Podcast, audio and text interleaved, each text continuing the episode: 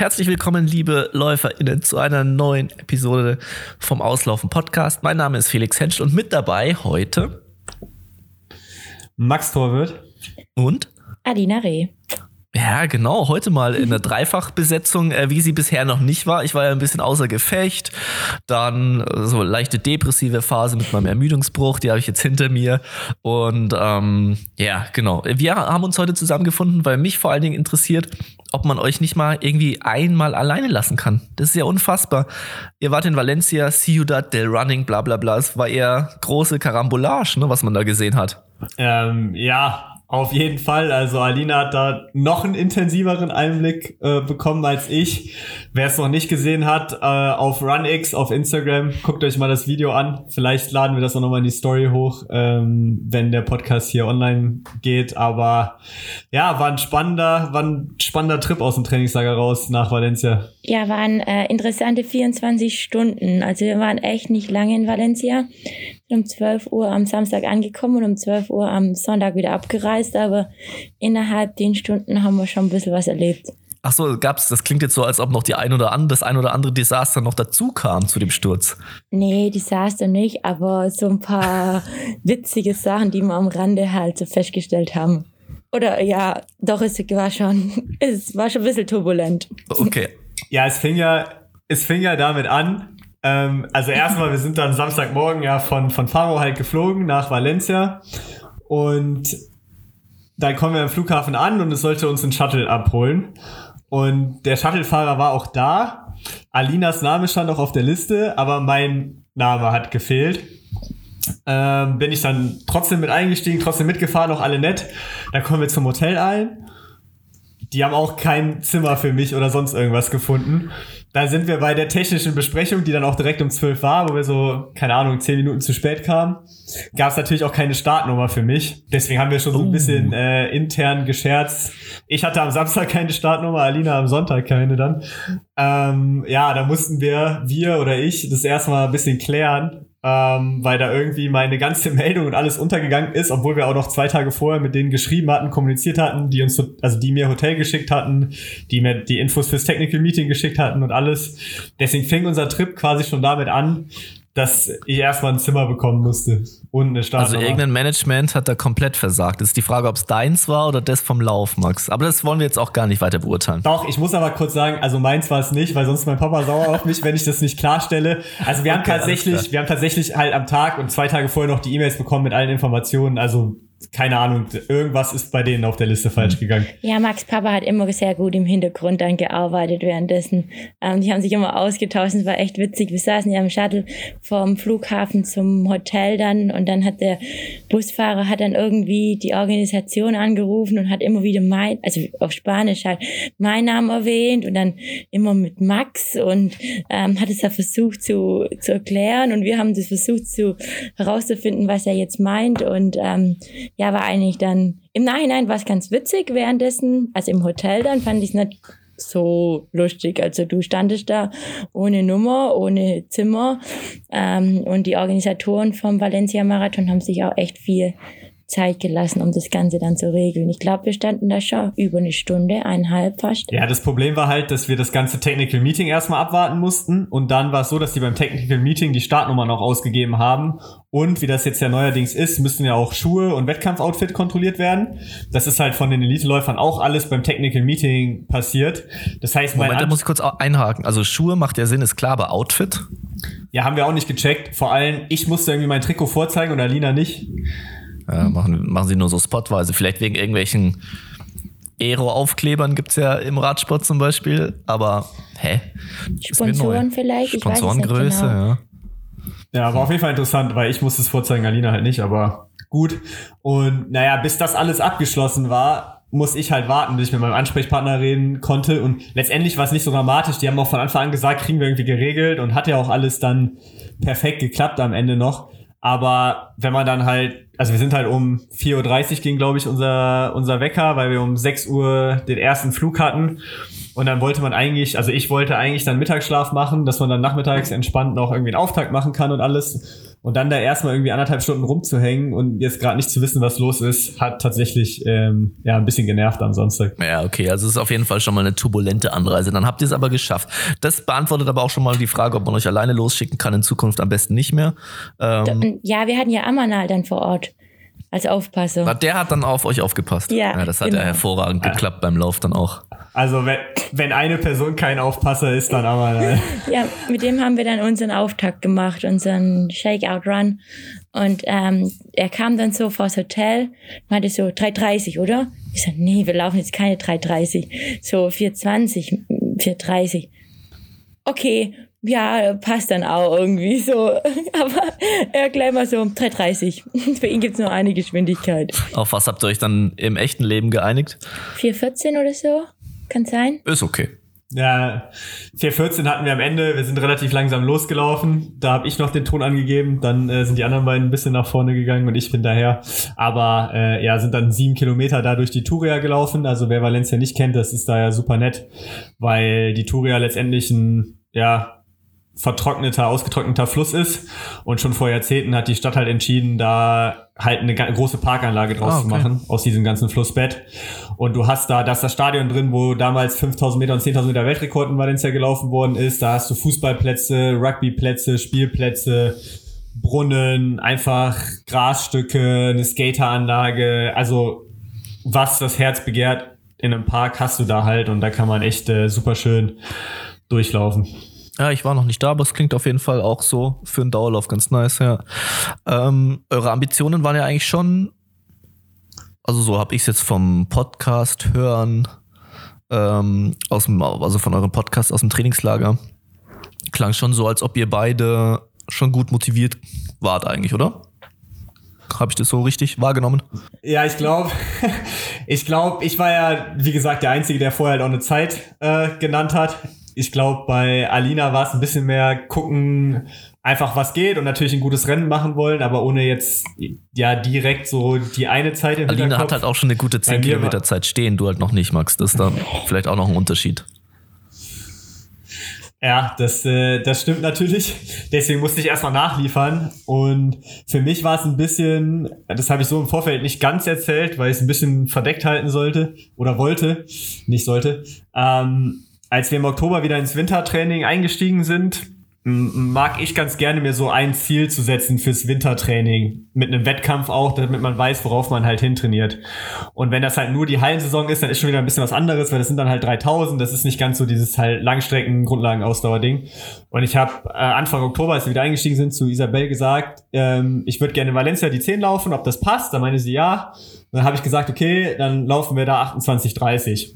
Und deswegen ist diese Marke 28,30 die ganze Zeit bei mir im Kopf gewesen seit Oktober. Und alle anderen Wettkämpfe, die da so waren, sei es in, in Nijmegen die 15 oder ähm, auch die ganzen Crossläufe, das war für mich alles immer nur Schritte auf dem Weg hin zu diesem Rennen in Valencia, weil ich jetzt auch nicht überholen wollte, aber deswegen war bei mir schon eine, eine recht hohe Motivation da, weil ich irgendwie alles, was ich die letzten ja, dreieinhalb Monate halt irgendwie gemacht habe, da auch gerne umsetzen wollte. Alles klar. Dann äh, spulen wir doch ein bisschen äh, nach vorne und gehen dann ähm, an die an die Startlinie beziehungsweise ähm, so, Ja, halt, stopp, sorry. Felix. Wir müssen erstmal noch kurz in die Nacht wieder. Ach, da ist auch noch was passiert. Das gibt eigentlich, es doch nicht. Eigentlich zum Abendessen. Also das Ding war, wir wollten dann natürlich Abendessen und Abendessen im Hotel gab es aber erst ab 20 Uhr. Und es war uns halt erstmal wieder ein bisschen zu spät. Die weil, Deutschen wieder, also ne? keine Ahnung, wenn halt 17.30 Uhr Abendessen. klassisch, klassisch Allmann-mäßig wollten wir früher Abendessen, hatte aber tatsächlich den Hintergrund, dass ja um 9.30 Uhr Start war, also so 5.30 Uhr Wecker klingeln und man ja möglichst viel versuchen will zu schlafen, gerade weil wir eben an dem Samstag auch recht früh aufstehen mussten. Ähm, dann hatten wir das alles abgehakt, waren dann bei einem Italiener auf der anderen Straßenseite, jetzt nicht der beste der Welt, aber war auch jetzt nicht verkehrt. Und dann sind wir recht früh ins Bett gegangen. Also ich glaube so 20.30 Uhr oder so waren wir auf dem Zimmer. Und dann auch irgendwann tatsächlich ins Schlafen gekommen. So bei mir irgendwie 21.30 Uhr. Und ich hatte halt ein Doppelzimmer, war da alleine drin. Und habe ich halt geschlafen und um 23.30 Uhr geht auf einmal meine Zimmertür auf. ich werd wach, erschreckt mich erstmal und dann kommt, kommt da so ein, kommt da so ein Spanier rein. Er so, oh, äh, is this your room? Und dann habe ich halt gesagt, äh, auf Englisch so, ja, also ist schon mein Zimmer, aber kann ja Aber sein, dass rein. oftmals bei so Meetings und Läufen, ja, also es ist ja tatsächlich oft so, also ich hatte das auch schon öfter, dass du halt zu zweit in einem Doppelzimmer bist und deinen Zimmerpartner jetzt auch nicht kennst und manchmal passiert es halt, dass da jemand dann halt auch erst spät abends irgendwie noch zu dir reinkommt, von dem du auch keine Ahnung hast. Normalerweise wird's dir halt vorher gesagt, dass da noch jemand kommt. Das war bei mir nicht der Fall. Und man muss schon sagen, ein bisschen, also so für LeistungssportlerInnen ist es vielleicht irgendwie normal, aber ein bisschen befremdlich ist es ja schon, dass du dann teilweise die Situation hast, im Worst Case hast du also ein, heißt es französisches Doppelbett, so ein King-Size-Bett. Äh, oder halt, ja, dann einfach mit einer komplett fremden Person einfach dein Zimmer teilst. Für 12, 16 Stunden oder so. Wo ich mir jetzt schon frage, also wie viele Leute das sonst so machen würden, wenn sie halt sagen, ja, ich bin jetzt hier äh, arbeitsmäßig in Frankfurt und dann, ja, um 23.30 Uhr, dann kam dann noch so ein Typ von der anderen Bank, ähm, der war auch bei der Convention da mit dabei, der hat sich dann noch mit dazugelegt. Also ist es schon, ne, wie du sagst, man, man ist es gewöhnt, es passiert bei Meetings. Und wenn man nicht den absoluten Promi-Status hat, ähm, dann hat man halt auch mal ein Doppelzimmer zu zweit. Aber ich finde, es ist schon so eine Seite vom Leistungssport. Eher, äh, würde man jetzt sonst eher, glaube ich, ungern machen, ne? Ja, ist tatsächlich auch ganz witzig, weil bei der Köhlmeile jetzt letztes Jahr, wo wir die Hotelkapazitäten geplant hatten, da hatten wir auch von unserem Dienstleister von Race Resort, die die Zeitmessung gemacht haben, kam halt auch drei Mitarbeiter. Und ich in meinem Kopf habe halt einfach erstmal in der ersten Verteilung so zwei in ein Zimmer gesteckt, weil das halt für mich so, ja, passiert bei uns Athleten auch, so, so läuft das Ganze halt. Bis mein Papa da mal meinte, so, ja, kannst du jetzt nicht machen bei denen, ne? Die sind hier beruflich, die musst du schon in ein Einzelzimmer stecken. Ja. Und hat er ja auch vollkommen äh, recht mit gehabt, aber das zeigt, zeigt dann immer so ein bisschen, äh, ja, wie die Bubble dann halt auch irgendwie ist. Ja. Letztendlich war es dann, letztendlich war es dann so, dass es tatsächlich nicht sein Zimmer war. Also er ist dann wieder runtergegangen, um das dann noch abzuklären. Ähm, hat aber gesagt, so ja, wenn sein Zimmer ist, kommt er halt wieder. Das heißt, ich wusste natürlich erstmal nicht, ob der jetzt wiederkommt und erstmal Licht anmacht und hier und da. Dann war auch noch irgendwie voll viel Gelaber auf dem Flur. Ähm, so dass man dann ja auch nicht mehr jetzt direkt so fest wieder eingeschlafen ist. Ich, ich überlege Naja. gerade, die unten am Hotel haben zu dem Spanier so gesagt, ja, also schau mal, hier sind zehn Karten, such dir ein Zimmer aus, geh einfach mal hoch und dann so. Okay. Alles klar, Ja, also ich dann warst du auf jeden Fall äh, wach. Ich habe es auch nicht ganz verstanden. Ich glaube, ich habe nämlich ein Zimmer von einem anderen Athleten bekommen, der abgesagt hat, weil ich ja auch kein Zimmer hatte und vielleicht dachten die, das wäre irgendwie noch frei und dann haben die noch ein anderes gefunden, was frei ist, wie auch immer. Ja, er war auf jeden Fall wach und dann musste er auch erstmal irgendwie wieder einschlafen können mit dem ganzen Adrenalin und, und allem. Naja, das war dann auf jeden Fall meine Nacht, bevor dann äh, bei uns beiden um, um 5.30 Uhr der, der Wecker geklingelt hat. Ähm, und Alina tatsächlich den Auftakt gemacht hat, ne? Ja, und Alina, warst du alleine im Zimmer? Das möchte ich jetzt Ja. erstmal wissen. Oder hattest du auch Besuch? Nee, ja, ich äh, war mit Christina Händel auf dem Zimmer. So, okay. Das ist ja dann doch immer ganz gut, wenn man äh, deutsche Läuferin auch noch irgendwie hat. Obwohl ich jetzt auch kein Problem habe, mit einer anderen ähm, das Zimmer zu teilen. Aber wenn man die gleiche Sprache spricht, ist ja doch immer ganz angenehm. Und ich hatte eigentlich eine ruhige Nacht. Und ja, bin um 5.30 Uhr dann raus und habe einen kleinen Auftakt gemacht. So ein bisschen mein Ritual. Max ist, glaube nur spazieren gegangen. Und das erst nach dem Frühstück, stimmt's? Ja. Aber ich habe mich schon rausgequält. Ja, also da muss ich auch noch ganz kurz Bezug nehmen auf die letzte Folge, weil das war bei mir ähm, oder bei uns so in den Nachwuchslehrgängen, musstet ihr da nie Auftakt machen. Das also be- bestimmt pro Woche dreimal. Und also wirklich so ein Kilometer zum Meer laufen, dann in die Ostsee und wieder einen Kilometer zurück. Ja, in Zinnowitz, oder? Ja, genau. War das bei dir ja. auch so? Ja, genau, Ja. das kenne ich noch. Also wer da beim Eckert Sperlich im Nachwuchskader war, ähm, da war nichts Ja. mit Ausschlafen immer und so. Ja, wir hatten es, glaube ich, äh, ja letzte Folge auch schon gesagt, dass jetzt auch in Montegordo die U20, ähm, also der Nachwuchslehrgang hat es auch öfter gemacht. Das ist irgendwie mein Vorteil, dass ich halt nie im Kader war, als ich jünger war. Deswegen musste ich das irgendwie nie, nie machen und konnte, konnte ausschlafen. Aber ja, wir haben dann um, um sechs ungefähr ge, gefrühstückt, also dreieinhalb Stunden vorm Start. War auch echt bisschen traurig wieder die Situation, weil die hatten echt ein geiles Frühstücksbuffet, Mm. muss ich sagen. Die hatten auch echt, also aus Spanien kennt man es ja auch, sehr viele geile, süße Sachen. Also Schokocroissant, Pastéis de Nata, die hatten sogar Donuts da, was für mich dann natürlich ähm, ein erhebliches Problem darstellt. Und noch so eine Sektflöte. Und hm. Ja, das konnten wir natürlich alles dann äh, nicht so wirklich genießen und wir hatten ja dann noch nicht mal den Montagmorgen, wo man es hätte genießen können, weil wir dann direkt wieder abgereist sind. Ähm, deswegen haben wir es bei einem sehr überschaubaren Frühstück äh, gelassen und ich bin dann tatsächlich nach dem, nach dem Frühstück einfach noch eine kleine Runde, zehn Minuten, nochmal in die frische Luft äh, rausgegangen. Ja, alles klar, verstehe. Ähm, noch irgendein Fauxpas oder können wir jetzt dann endlich zum eigentlichen Thema der Folge kommen? Wir können eigentlich, aber wir haben vom Aufwärmen haben wir noch eine kleine Geschichte, ja. aber kein, äh, kein Fauxpas. Ähm, erzähl du mal, Alina, weil ich glaube, wir meinen das Gleiche. Ja, genau. Also der Shuttle, ähm, es hieß dann, der Shuttle vom Hotel zum Start, das war nur eineinhalb Kilometer, ähm, geht um 8 Uhr. Ähm, Max und ich, wir haben gesagt, wir treffen uns 7.50 Uhr unten. Dann haben wir es ganz entspannt. Ich bin ja schon um 7.45 Uhr runter. Und dann wurde in der Hotellobby schon richtig Stress gemacht und die haben gesagt, ja, auf geht's, komm schnell im Bus rein, der fährt jetzt los.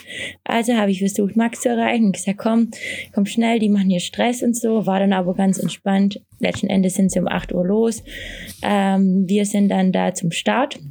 Und dann gab es dann so einen Elite-Eingang für uns und äh, zwei verschiedene Zelte, eins für die Männer und eins für die Frauen, halt um sich kurz aufzuhalten und äh, um sich dann da, dort umzuziehen. Dann jeweils nur zwei Toiletten ähm, für Männer und Frauen, was auch zu riesigen Schlangen geführt hat. Ich weiß gar nicht, ich glaube, jeder war dreimal auf Klo. Ähm, das hat echt ewig gedauert. Und ich muss auch ehrlich sagen, die Zelte waren richtig ungemütlich. Also es war auf so einem es war so ein Schotter, Sandplatz oder so. Ja, und dann war so, ah, sagen wir mal, 70 Minuten vorm Start um, 9, um 8.10 Uhr, ja, ging es dann so, oder 8.20 Uhr ging es dann so langsam los, dass die ersten angefangen haben, auf der auf dem Sandschotterweg, der war 80 Meter lang, auf und ab zu traben. Und dann haben, das also erst Afrikaner haben da angefangen und dann haben sich da alle dazugesellt. Und dann um 8.30 Uhr war eine riesen Staubwolke da schon, weil die alle sich nur auf den paar Metern bewegt haben und haben dann da ihr Warm-up irgendwie gestaltet. Also es war echt echt verrückt. Aber man hätte schon auch woanders noch laufen Ja, natürlich. Ja, Max und ich, wir sind rausgegangen. Wir dachten, wir sind doch nicht so blöd und laufen da jetzt nur die paar Meter auf und ab, mhm. sondern wir gehen ganz normal raus und laufen uns halt auf der Straße schon mal ein oder auf dem Weg. Aber die, die anderen, also es war so richtiger Gruppenzwang bei denen. Ja, also es war. Aber ich habe auch schon mal, ähm, ich habe es aber auch schon mal gesehen, war auch, glaube ich, eine Gruppe aus einer afrikanischen Trainingsgruppe, die, ich glaube, die haben halt teilweise wirklich, haben die gar keinen Bock, irgendwie auf Asphalt zu laufen. Und die waren so fünf Läufer. Ja, die sind bestimmt eine Stunde auf so einem Grünstreifen hoch und runter gelaufen. Ja. Aber war halt dann Rasen, ne? Also wie gesagt, es waren halt maximal 100 Meter, wo man hin und zurück laufen konnte. Und irgendwie war es halt so, weil dann halt die ersten angefangen hatten, dachten halt irgendwie die anderen, man kommt hier nicht mehr rein, wenn man rausgeht oder wie auch immer. Und dann waren echt alle da am Laufen. Wir haben es dann wie tatsächlich natürlich auch ein paar andere, ganz geschickt gemacht, sind dann äh, einfach wieder in Richtung des Hotels, einfach zwei Kilometer runter, zwei Kilometer zurückgelaufen. Ich habe dann noch einen Boxenstopp im Hotel auf der Toilette gemacht, weil ich ja wusste, dass da Riesenschlangen sind. Ah, ähm, genau, da haben wir, haben wir schon ein bisschen unser Gehirn eingeschränkt und das, glaube ich, ganz äh, vernünftig gemacht. Was auch noch interessant war, war halt, um 8 Uhr war es halt noch komplett dunkel, ne? Also wir sind da zum Shuttle raus hm. und du denkst dir so, ja, okay, in anderthalb Stunden ist hier Start. Ähm, und es ist noch brutal dunkel. Das war für mich irgendwie auch ein neues Erlebnis. Also ich hatte es ja letzte Woche gesagt, so früh irgendwie in Wettkampf gelaufen bin ich auch noch nicht wirklich, zumindest nicht auf, auf dem Niveau. Ähm, aber dann hatten wir auch ja. eigentlich einen ganz schönen äh, Sonnenaufgang sogar dann kurz vorm Einlaufen. Und dann äh, muss ich sagen, ich habe mich vorher so ein bisschen müde gefühlt, auch nach dem Aufstehen. Okay, also es ist schon gute Atmosphäre dann aufgekommen, Definitiv. Auch, oder? Also ich wie gesagt, ich war die ganze Zeit so ein bisschen müde, auch vom, vom Tag vorher und dann halt auch von so früh aufstehen. Aber als ich dann da war, habe ich auf jeden Fall richtig Motivation geschöpft und habe dann auch richtig Bock bekommen. Und ich glaube, bei Alina, bei dir war ähnlich, oder? Ja, ja, mir ging's aus. Also dann kam die Sonne auf und es war, der Himmel war richtig schön. Und ähm, dann kam auch Musik und so. Und ähm, die fünf Kilometer sind ja um neun Uhr gestartet, dann kam da auch schon richtig Stimmung auf und dann bekommt man auch Bock da zu rennen. Also das war auf jeden Fall da. Und auch kurz vor der Startlinie haben die, finde ich, auch nochmal richtig gut gepusht und da hat's dann schon richtig äh, gut gekribbelt, habe ich gesagt. Also weil halt die Stimmung vor dem Start ähm, so gut war. Aber dann können wir, glaube auch gleich auf die Startphase kommen, weil ja, da. Du hast das da, ganz kurz, ganz kurz, du hast das richtige Wort äh, benutzt. Es wurde gut gepusht. Ja, es wurde richtig gut gepusht. Genau. Das war nämlich das allergrößte Problem. Also es gab so einen Korridor für die Eliteläufer und ähm, so wie man halt die vorderen Läufer kennt, die stellen sich ja nicht ganz brav gleich an die Linie und warten da fünf Minuten, bis der Startschuss fällt. Dann muss ja jeder nochmal zehn Steigerungen hin und her machen, auch wenn das nur 50 Meter sind. Ähm, ja, und alle sind irgendwie nochmal so rumgetippelt und rumgehüpft und niemand wollte aber hinter die Startlinie. Sprich, alle standen vor der Startlinie. Jetzt gab's da aber einen Block, ähm, mit Läufer, die so um die 29 Minuten liefen, oder? Kann man so sagen? Also die Ja, die hießen offiziell, die hießen offiziell Suppelite, genau. so hieß der Blog. Also wir wollen da jetzt keinen Shade irgendwie an irgendwen geben, aber so hieß der Blog tatsächlich. Ich würde vielleicht nicht ganz 29. Ja, Moment, also wer nicht unter 29 Minuten laufen ja, kann. der, der, der kann einfach, halt einfach nicht. Suppelite. Nee, also ich würde auch eher sagen, so 30, 31 hätte ich eher gesagt, waren die Leute aus der Suppelite, aber es war auch ein bisschen gemixt. Also zum Beispiel Jonathan Dahlke, der auch ein gutes Rennen am Ende gelaufen ist, der war auch in diesem Suppelite-Blog. Also da würde dieses unter 29 passen, aber es gab auch sicher welche, die da 30, 31 gelaufen sind. Und ähm, ich wieder nicht übergebe, Alina, was man halt auch sagen muss, ist, der Startkorridor war nicht sehr breit und bei den Elite-Läufern, wir reden da jetzt nicht von 20 Elite-Läufern, sondern eher so 100, die in diesem Startblock waren. Und das hat halt auch wieder diese Dynamik. Da haben vielleicht 15 in die erste Startlinie gepasst so dass du dich ja auch nicht okay, zu früh krass. hinstellen willst, weil dann kommen alle, die noch ihre Steigerung machen und du stehst auf einmal in Linie 6 und das mhm. hat ja immer so diese D Dynamik, man probiert irgendwie als Letzter an der Startlinie zu stehen. Ähm, aber dann kommen wir zu diesem Sub-Elite-Block, Alina.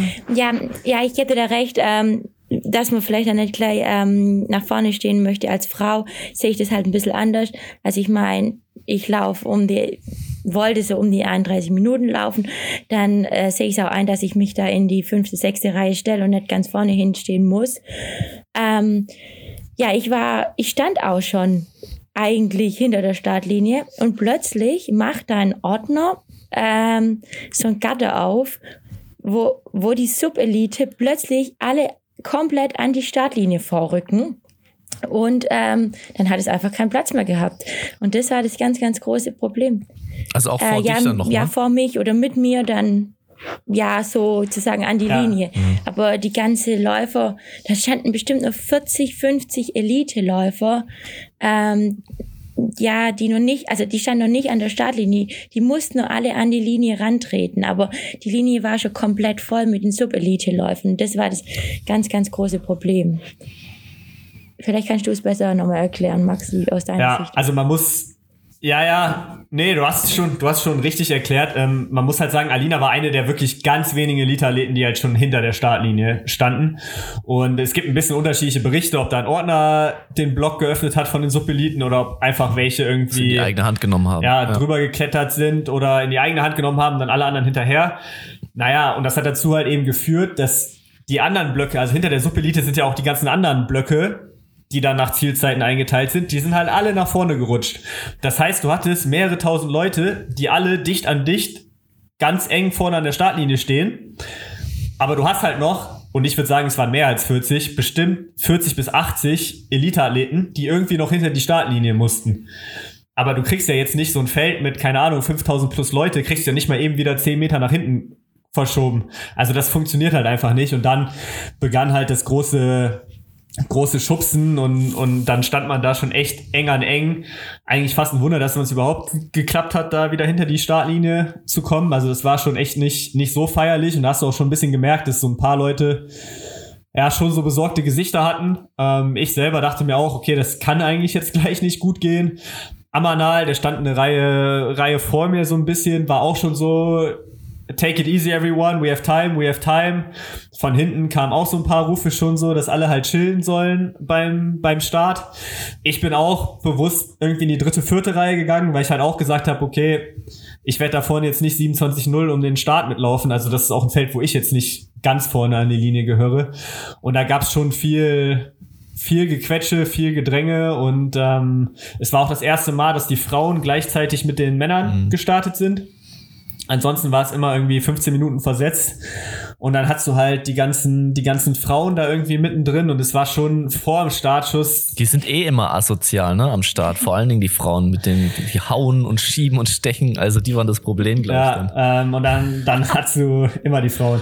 Ähm, und dann hast du ja im Vorfeld schon eine Situation, die halt irgendwie nicht so, nicht so geil war. Und ich muss auch sagen, ich habe da auch ein bisschen die Konzentration aufs Rennen kurz, kurz verloren, weil ich mir dachte, okay, jetzt irgendwie erstmal diesen Start überleben. Also als ich dann losgekommen bin, kommen wir gleich zu, musste ich auch erstmal irgendwie klarkommen und mich wieder so in Rennmodus bringen, weil dann ging halt irgendwann der Startschuss relativ schnell dann auch und dann ist halt passiert, was passieren musste. Ich berichte, kann es erst aus meiner Sicht sagen und dann, dann kann Alina mir ihre Sicht erzählen.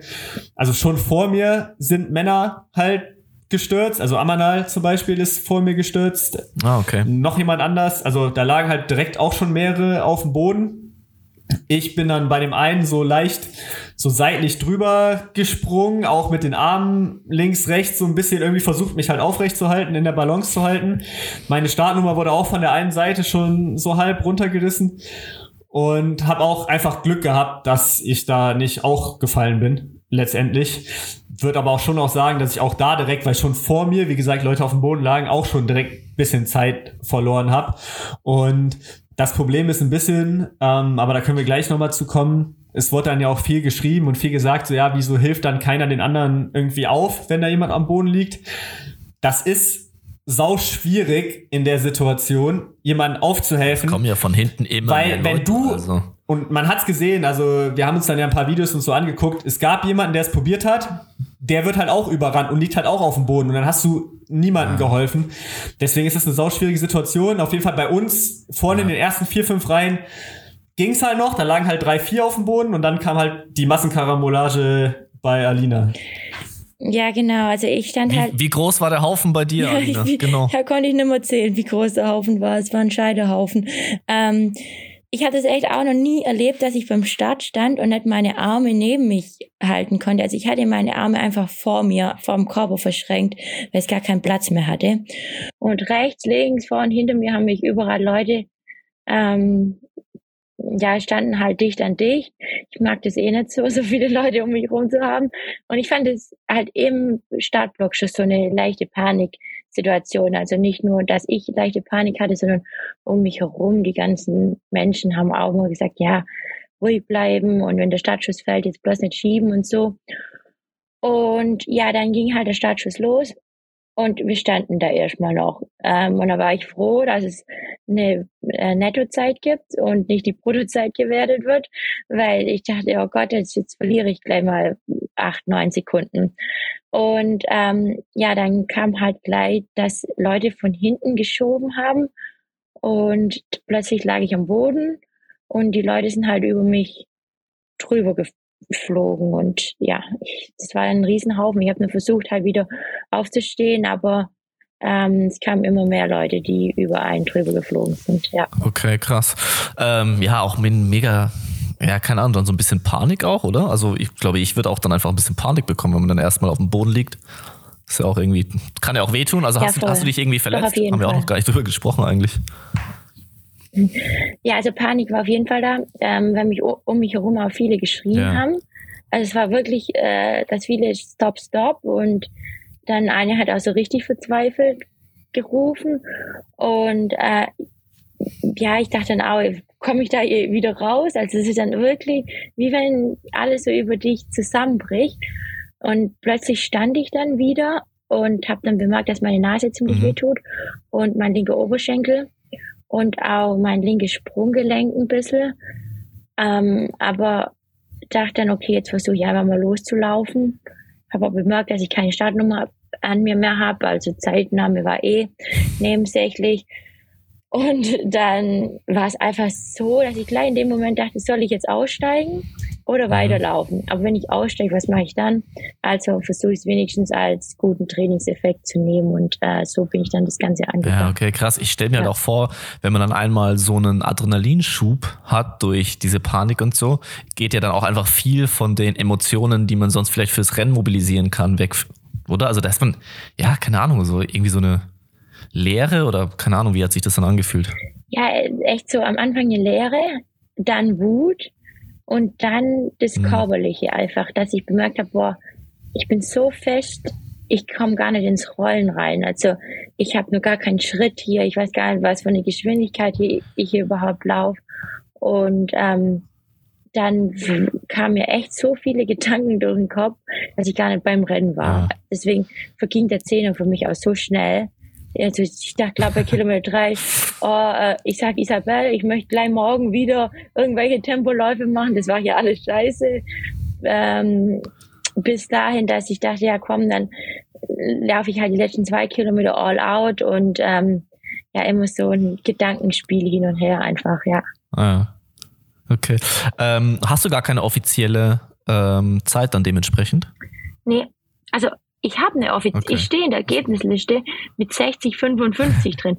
Ich glaube, dass meine Startnummer. Also ist deine Startnummer irgendwie ins genau, Ziel Genau, die hat irgendwie den Weg ins Ziel gefunden.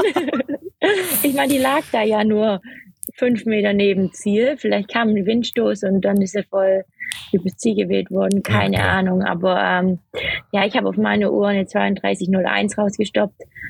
Okay. Äh, Im Video sieht man, dass ich bei 3208 ins Ziel komme. Ach, ist mir jetzt eigentlich auch alles ziemlich egal. Ähm, der ja. Brust war schon ziemlich groß im Ziel, ja. Max, erzähl doch noch du kurz äh, zum Rennen. Ich meine, Alina hat jetzt schon gesagt, ähm, ja, ist emotional dann natürlich irgendwie auch schwierig, weil ja viel Energie dann einfach verpufft in dem Moment, wo man sich damit sowas beschäftigen muss. Und zehn Kilometer ist jetzt zwar schon für Mittelstreckenverhältnisse ein langes Rennen, aber jetzt halt auch nicht so lang, dass man dann sagen kann, okay, jetzt komme ich erstmal runter und dann gebe ich wieder Gas, ne, sondern ja, äh, nehmen uns noch kurz mit in dein Rennen. Ja, mein Rennen war dann, wie gesagt, am Anfang ein bisschen glücklicher als Alinas. Also ich lag nicht auf dem Boden, bin dann auch ganz okay ja, weggekommen, musste mich dann aber auch erstmal irgendwie mental halt fangen und dann hast du halt schon gesehen, wie die, die ohne Probleme halt losgekommen sind, halt ja, dann schon gut 30, 40, 50 Meter vor dir waren. So schnell sind die dann normalerweise auch nicht so weit vor mir und dann gab es auch kein, oder ich hatte kein GPS auf der Uhr am Start, deswegen hatte ich auch keine Ahnung, wie schnell ich loslaufe. Und ich hatte gerade vom Loslaufen relativ viel Respekt am Anfang, weil gerade als Mittelstreckler so der erste Kilometer, den kann man mal schnell, zu schnell äh, loslaufen. Das fühlt sich dann nicht so hart an, aber das kriegt man dann auf der zweiten Hälfte auf jeden Fall zurückgezahlt von den zehn Kilometern deswegen war ich so, ja, keine Ahnung, ich, ich laufe jetzt einfach, ich versuche ein bisschen aufs Gefühl zu hören und guck mal, dass ich mich irgendwie durchgeschüttelt krieg bis zum ersten Kilometer. Das hat dann auch erstaunlich gut geklappt. Also der erste Kilometer war dann ziemlich genau in 2,50, was auch so ja, roundabout der Plan war. Dazu muss man sagen, dass die, dass die ersten zwei Kilometer auch ein bisschen Rückenwind waren ähm, und dann der Rest, also der Rest der Strecke eher ja, ein bisschen Gegenwind. Ähm, aber war trotzdem natürlich erstmal ein Effort, da wieder reinzukommen, irgendwie ja eine Gruppe zu finden. Es war alles dann nicht ganz so einfach. Und für mich war es ja auch das erste Straßenrennen jetzt irgendwie auf dem großen Niveau und, und ehe man sich dann auch irgendwie wohlfühlt in so einer Gruppe und weiß, wie die Gruppen sind und diese ganzen Gruppendynamiken, also da, ja, war alles ein bisschen ungewohnt für mich auf den ersten zwei Kilometern, aber dann nach Kilometer eins kam irgendwann Ammanhal an mir vorbeigeschossen, so, da war mir klar, okay, scheiße, der ist, der ist auch gefallen. Ähm, und ja, dann habe ich einfach versucht, mein Tempo so ein bisschen weiterzugehen. Und dann habe ich auch, ja, bei so 1,5 halt, hat sich dann so eine Gruppe gebildet, die hatte ich auch gefunden. Und vor uns war halt noch so 20, 30 Meter halt eine andere Gruppe. Also ich würde sagen, wir waren die vierte Gruppe und vor uns war dann so die dritte Gruppe. Und irgendwie hatte ich das Gefühl, eigentlich wäre eher so die dritte Gruppe meine Gruppe, aber ja, die 20, 30 Meter dazu zu laufen, wäre halt schon anstrengend gewesen zu dem Zeitpunkt. Deswegen bin ich dann erstmal in der vierten Gruppe geblieben. Dann ging es nach zweieinhalb so eine Brücke hoch und dann logischerweise auch wieder runter. Ich kann auch eigentlich recht gut bergab laufen und dann war ich nach dieser Brücke so ein bisschen gefangen zwischen den beiden Gruppen, weil ich dann mit so einem Kenianer ähm, ja halt so ein bisschen weggegangen bin von, von der vierten Gruppe, aber halt auch noch zu weit weg war von der dritten Gruppe. Und das hat mich dann auch alles so ein bisschen genervt gehabt, weil ich wusste, okay, jetzt kommen wir in dieses ganze Gegenwindstück und es ist halt eigentlich jetzt Schwachsinn, hier irgendwie vorne zu laufen oder nicht hinten in der Gruppe. Ähm, bin dann aber trotzdem da geblieben, wo ich war und dann kam auch irgendwann die vierte Gruppe wieder an uns ran und wir sind dann alle zusammen an die dritte Gruppe rangelaufen. Und dann äh, ja, sind wir da halt erstmal ein bisschen in der Gruppe gelaufen. Ich muss dazu sagen, irgendwie habe ich es noch nicht ganz so raus, mich wirklich mal hinten in so eine Gruppe einzureihen oder einfach mittendrin in so einer Gruppe, wo man vielleicht ein bisschen windgeschützter ist. Also da merke ich noch, dass ich irgendwie dieses Bedürfnis habe, so ein bisschen freien Schritt zu laufen und war dann immer so leicht versetzt vorne. Hatte, hatte dazu auch so ein bisschen das Gefühl, wenn ich jetzt hier vorne nicht mit fürs Tempo sorge, dann schläft die ganze Gruppe so ein bisschen ein. Und das wollte ich auch nicht. Vielleicht auch komplett irrationales Gefühl, aber so war es halt auch. In der Gruppe war dann auch äh, aus deutscher Sicht Jonathan Dahlke noch mit dabei. Da haben wir irgendwann ein paar Anfeuerungen bekommen und dann habe ich Jonathans Namen gehört, dann wusste ich, dass der auch da ist. Und dann bei, das muss so Kilometer sechseinhalb, sieben gewesen sein, hat er dann irgendwann mehr irgendwer anders aus der Gruppe ähm, ja so eine kleine Tempoverschärfung gemacht. Und da sind dann Jonathan und ich äh, hinterher, da waren wir auch mal kurz gleich auf. Und konnten die dann aber mitgehen. Ich weiß nicht, wie lange Jonathan die mitgehen konnte, um ehrlich zu sein, aber ich konnte sie dann auf jeden Fall mitgehen. Und dann bin ich nochmal echt ganz gut ins Laufen gekommen hinten raus. Bin auch ähm, fast am stolzesten auf diesen Moment im Rennen, weil das tatsächlich früher immer so war, dass wenn es noch über drei Kilometer bis zum Ziel sind und dann kommt eine Tempoverschärfung, dass ich mich nie getraut habe, da irgendwie mitzugehen und mein Körper das auch irgendwie nicht mitgemacht hat. Aber diesmal habe ich es einfach gemacht und dann äh, ja, kamen auch die Kilometerschilder, also sieben, acht, neun, dann irgendwie relativ schnell irgendwie näher und man konnte die auch relativ früh irgendwie sehen und dann hatte man immer so Anhaltspunkte. Und dann habe ich von da aus einfach meinen, meinen Schritt gemacht und dann konnten wir noch so ein paar Einzelne, die von vorne zurückgefallen sind, einsammeln. Und dann bin ich recht alleine eigentlich auf die Zielgerade eingebogen, die auch recht lang ist, also keine Ahnung, 600 Meter oder so. Ähm, auch in Gegenwind, Gegenwind rein. Ähm, ja, war dann fast ein bisschen schade, weil die vorne waren halt echt irgendwie zu weit weg, um da noch eine realistische Chance zu haben, richtig ranzulaufen. Von hinten kam gerade auch keiner, der mich jetzt irgendwie nochmal so komplett hart gepusht hat bis zur Linie. Hab dann halt nochmal versucht, da in Gegenwind rein alles irgendwie rauszuhauen, um was ging. Und äh, hab's dann natürlich auch auf der, auf der Uhr gesehen, dass es halt für die ja, offiziell brutto 28,33, ähm, dann mit Chip-Time 28,29 ge gereicht hat. Und ich muss sagen, also ich bin ja, Ziel erreicht. Wie gesagt, das, was ich Isabel im, äh, im Oktober gesagt habe.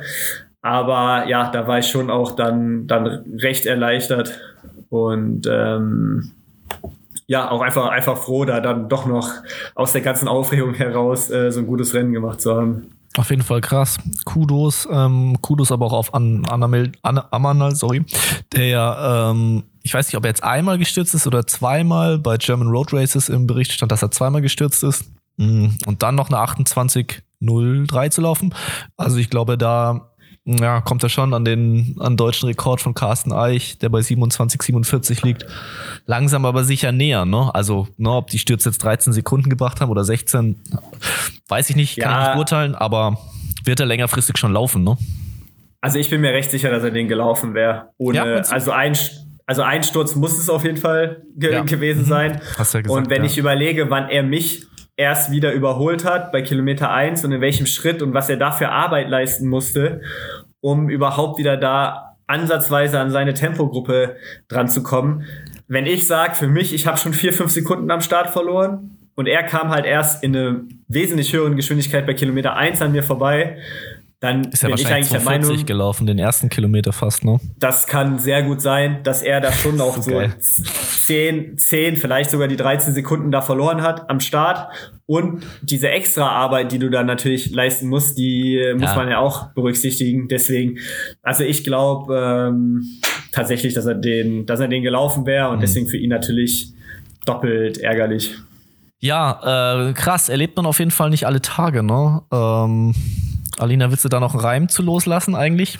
Oder hat es dir da auch die Sprache verschlagen? Nee, nee eigentlich äh, wollte ich einen Reim machen. Auf unserem Rückflug dachte ich, ich äh, fange jetzt mal an zu reimen. Aber da kam ich nicht so richtig dazu. Jetzt dachte ich eigentlich, heute Vormittag mache ich einen Reim, aber ich liege heute schon den hm. ganzen Tag irgendwie nur flach im Bett. Und ähm, ja, meine Gehirnzellen sind halt nicht so spritzig. Deswegen kommt kein Reim und der wäre halt auch nicht so positiv ausgefallen. Also der Frust ist schon ja, ist schon da. Ich dachte, es vergeht schneller, aber ich bin echt ein bisschen schon ein bisschen angepisst von der Situation, weil ähm, Max und ich, wir haben es am Freitag auch so noch mit äh, Isabel, haben wir nur telefoniert und auch selber nur durchdiskutiert. Wir haben uns eigentlich ganz gut gefühlt, oder ich zumindest, habe mich echt auch am Sa Sonntag gut gefühlt, Trainingslager lief gut und ähm, dann fliegt man da ja hin mit bestimmten Erwartungen und ah, da kommt halt wieder so ein Pech. Deswegen nervt es ein bisschen. Aber naja, jetzt gucke ich, dass ich nicht krank werde und dann geht's weiter. Was heißt denn weiter? Hallenrennen wirst du wahrscheinlich nicht machen, würde ich jetzt mal so ins Blaue schießen? Doch, habe ich auch Bock. Ähm, nee, ich habe geplant, am Sonntag in der Woche, also am 29. Januar, ähm, den Sevilla Halbmarathon zu rennen. Mhm. Und eigentlich bräuchte ich dafür jetzt auch nochmal eine gute Trainingswoche, aber ich glaube, mich hat es echt ein bisschen erwischt. Ja, und dann würde ich gern äh, die Deutschen laufen in Dortmund. 3000. Ach doch, also, okay. Also, mh, mhm. Dann nur noch ein, ähm, ein Siebtel von einem Halbmarathon. Also alle, ich nehme alles mit. Genau. Ich sehe schon die komplette äh, Bandbreite. Dann machen wir es doch so, hätte ich vorgeschlagen. Ähm, wir lassen die Folge gut sein mit dem Deep Dive in den ähm, über den Sturz vom Valencia Marathon, ähm, bei dem sich einige Leute auf äh, ja auf einen kleinen Dive in die Menge gemacht haben. Äh, hoffen, dass es, äh, dass es nicht allzu häufig passiert und ich glaube, es ist auch nichts Schlimmes passiert. Ne? Also es gab jetzt keine sch schwerwiegenderen äh, Verletzungen, was ich gehört habe. Max, du hebst den Finger. Gibt es eine Meldung dazu? Ja, also ich glaube, das, das Schlimmste, was wir jetzt mitbekommen haben, war ein Schlüsselbeinbruch. Also ist natürlich auch, auch, auch unangenehm. Auch sehr unangenehm tatsächlich, aber wenn man sich die Bilder nochmal angeguckt hat und so wie die Situation war, ich glaube, es können alle froh sein, dass da nicht noch Schlimmeres passiert ist, weil wenn du da am Boden liegst und dir tritt da aus Versehen irgendjemand ungünstig irgendwie auf den Kopf oder auf eine Schlagader oder wie auch immer und du kommst halt eben nicht hoch, weil jedes Mal, wenn du versuchst, dich aufzurappeln, kommt wieder jemand über dich drüber, dann hätte das äh, noch wesentlich schlimmer ausgehen können, das Ganze. Deswegen, ich glaube jetzt gerade so ist es halt war es irgendwie ein Erlebnis und war es auch irgendwie interessant, da hautnah dabei zu sein, wo jetzt in den ganzen Running-Medien auf Instagram so drüber berichtet worden ist. Aber da sollten schon äh, alle Veranstalter und die aus Valencia haben sich auch vielfach entschuldigt und schon Änderungen angekündigt, also alles gut. Aber das war eine Situation, die hoffentlich so nicht nochmal vorkommt und das wäre auch was, bevor wir die Folge beenden, auch nochmal so ein kleiner, kleiner Appell. Also wir stehen da ja alle zusammen als Läufer, Läuferinnen, egal ob bei einem Volkslauf oder bei so einem Rennen oder wo auch immer, zusammen an der, an der Startlinie. Wir wollen alle schnell rennen. Wir wollen aber auch alle gesund nach Hause kommen. Und dann, da würde ich schon einfach drum, drum bitten, dass alle versuchen, sich möglichst realistisch einzuschätzen. Und es ist auch durchaus okay, wenn man nicht ganz vorne in der, in der ersten Startreihe mal steht. So gerade mit den Chip Times wird's eh gar nicht so ein großes Problem werden. Und ähm, so wie Alina es ja auch gesagt hat, sie hat sich da nicht in der ersten Startreihe gesehen, weil sie eben halt nur um die 31 Minuten, also in Anführungszeichen nur um die 31 Minuten rum, rumläuft, stellt sich weiter nach hinten ich sag auch bei so einem Feld, ich muss mich da jetzt nicht in die erste, erste Reihe stellen, weil da ist ein Jimmy Grissier, da ist ein Lubalu, da ist ein Kropp, da sind die ganzen Topläufer, die 26 hochlaufen, die 27 laufen, da bin ich auch noch mal anderthalb Minuten langsamer und stelle mich da eher in die dritte, vierte Reihe. Ich glaube, das wäre wirklich wichtig, da, dass da alle irgendwie so ein bisschen, bisschen mehr Rücksicht auch bei anderen Veranstaltungen aufeinander nehmen, weil ja, alles andere ergibt wenig Sinn und da ist dann der Ehrgeiz auch irgendwie aus meiner Sicht komplett am, am falschen Platz.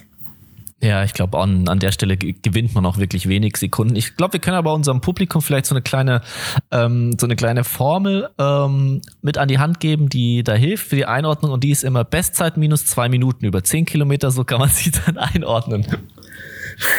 Ja, also ich, ne, das ist, denke ich, immer so. Ja, einfach bei jedem Rennen.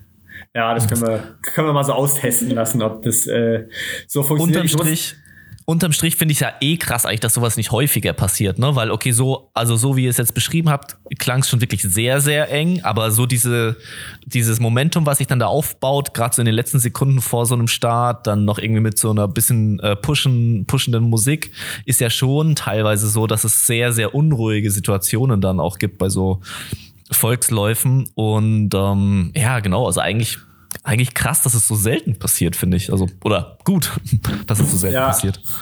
Ja, bin ich komplett bei dir und ich möchte dazu noch eine Sache sagen, die mich tatsächlich auch ein bisschen aufregt. ähm, von den Verbänden mal wieder. Und äh, witzigerweise, European Athletics folgt uns seit zwei Tagen auf Instagram. Also vielleicht, vielleicht hört ja jemand zu oder kann das mal an World Athletics weitergeben. Wir haben ja die Chip-Zeiten, die Netto, die Netto-Zeiten letztendlich, also wann du über die Startlinie läufst. Die offizielle Zeit, die bei World Athletics jetzt in der besten Liste steht und in meinem Profil steht, ist trotzdem die Bruttozeit, die 28,33. Mhm. Und ich verstehe nicht, warum, weil genau das führt zu diesen Situationen. Also wenn es jetzt darum gehen würde, eine, eine Quali zu laufen, einen deutschen Rekord zu laufen oder irgendwo deinen eigenen nationalen Rekord, dann ist ja trotzdem wieder relevant. Also bei mir war es jetzt ein Unterschied von vier Sekunden. Mhm. Kannst jetzt sagen, scheißegal, aber wenn es um eine Weltranglistenqualifikation für die Olympischen Spiele geht oder um nationalen Rekord, wo ich einen großen Sponsorenbonus drauf habe, dann macht's halt einen Unterschied. Und das mhm. führt wieder dazu, dass alle in der ersten Reihe stehen wollen, dass alle ganz vorne stehen wollen. Und das finde ich dann tatsächlich ähm, ja irgendwie auch, auch wieder von den Verbänden und von der Wertung her nicht angebracht dass das Race-Resultat an sich so zählt, wie eingelaufen wird, alles okay, so kein Problem. Das kann man auch nicht anders machen, sollte man auch nicht anders machen, dass dann irgendjemand, der hinten startet, auf einmal schneller sein kann, wegen der Chipzeit. Aber dass man, also warum man nicht, ja, diese Nettozeit vom Chip dann halt als offizielle mhm. Zeit wertet, erschließt sich mir noch nicht, nicht so ganz. Und gerade jetzt, wo es eben was ja eh schon in sich schwachsinnig ist, aber als Quali für Olympia etc. zählt, da kommt es halt auch auf die Sekunde an auf der Straße im, im Zweifel. Ja. Ja. Ähm, ja, mit diesem doch äh, ja für unsere Verhältnisse wirklich sehr ähm, konstruktiven Kritik, mhm. würde ich sagen, beenden wir das Ganze und äh, hören uns nächste Woche wieder. Vielen Dank fürs Zuhören. So machen wir das. Tschüss. Bis dann. Ciao.